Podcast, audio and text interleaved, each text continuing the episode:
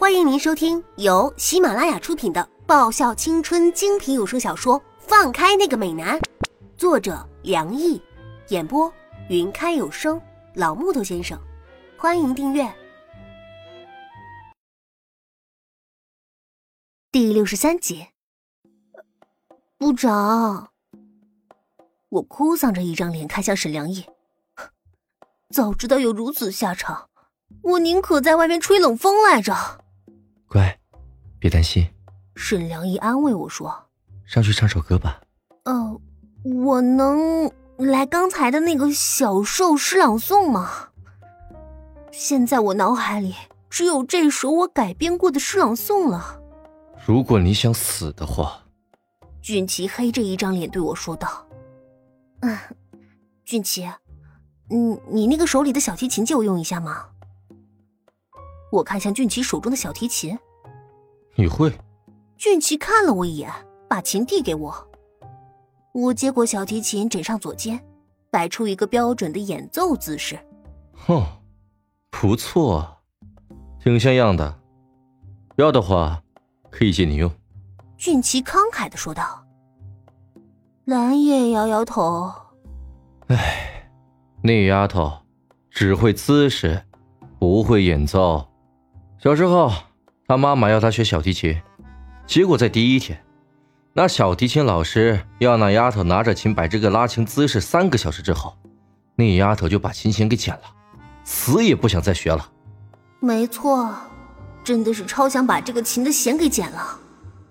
我放下琴，奇迹还是没有出现。啊！不会的东西永远都不会啊！俊吉冒着冷汗接过我手中的小提琴，不过我想到我要表演什么了。哼，跳脱衣舞吗？俊奇是好了伤疤忘了疼，皮皮的问着。哼，我现在可是卖艺不卖身呢。切，脱脱脱的，要脱自己回家脱个够吧。哦，对了。你们华硕有钢琴的吧？我问向俊奇。你不会想连钢琴琴弦也剪了吧？李月问道。喂，我要弹着钢琴朗诵我的小兽之歌。哼，李月同学，请跟着我一起出名吧。我拍了拍李月的肩膀，以豪迈的口吻说道：“要死大家一起死，谁也别想独活啊！”李月呆住了，石化了，然后呃，彻底风化了。你在开玩笑吧？没有啊，我很认真的。我一脸诚恳的说道。易灵肯定会当场发飙的。靠，他会发飙又怎么样？他报复我的时候，怎么就没有想到我会反击啊？正所谓己所不欲，勿施于人啊。既然他不仁，我又何必要有意呢？丫头，你真的打算唱《小兽之歌》？韩芷学长是不是也很期待完整版的《小兽之歌》啊？我贼笑的问道。我就知道，刚刚那一小段是满足不了各位的好奇心的。丫头，我们打个商量好不好？韩芷表情凝重而认真的看着我。如果你真的打算唱那个什么……惊世骇俗的小兽之歌的话，唱完以后，麻烦你不要走到我们这边来，我们不认识你，啊！哇塞，韩芷此话一出，竟然得到大多数人的点头支持。靠，蓝叶，你居然也敢给我点头？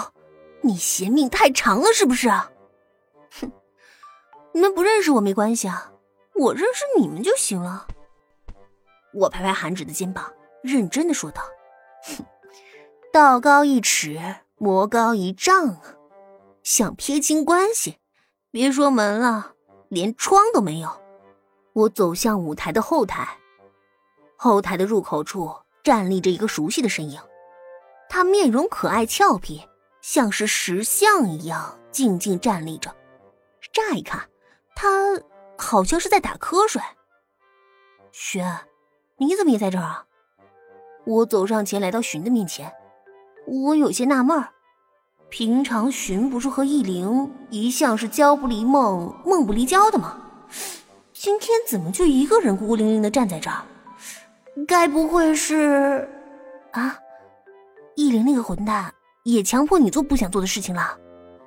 我肯定的说道。我靠，那家伙是不是有什么强迫症啊？竟然连寻都不放过！不要看人家长得可爱好欺负就欺负他好不好？哼，寻寻乖。不怕啊，我安慰着寻。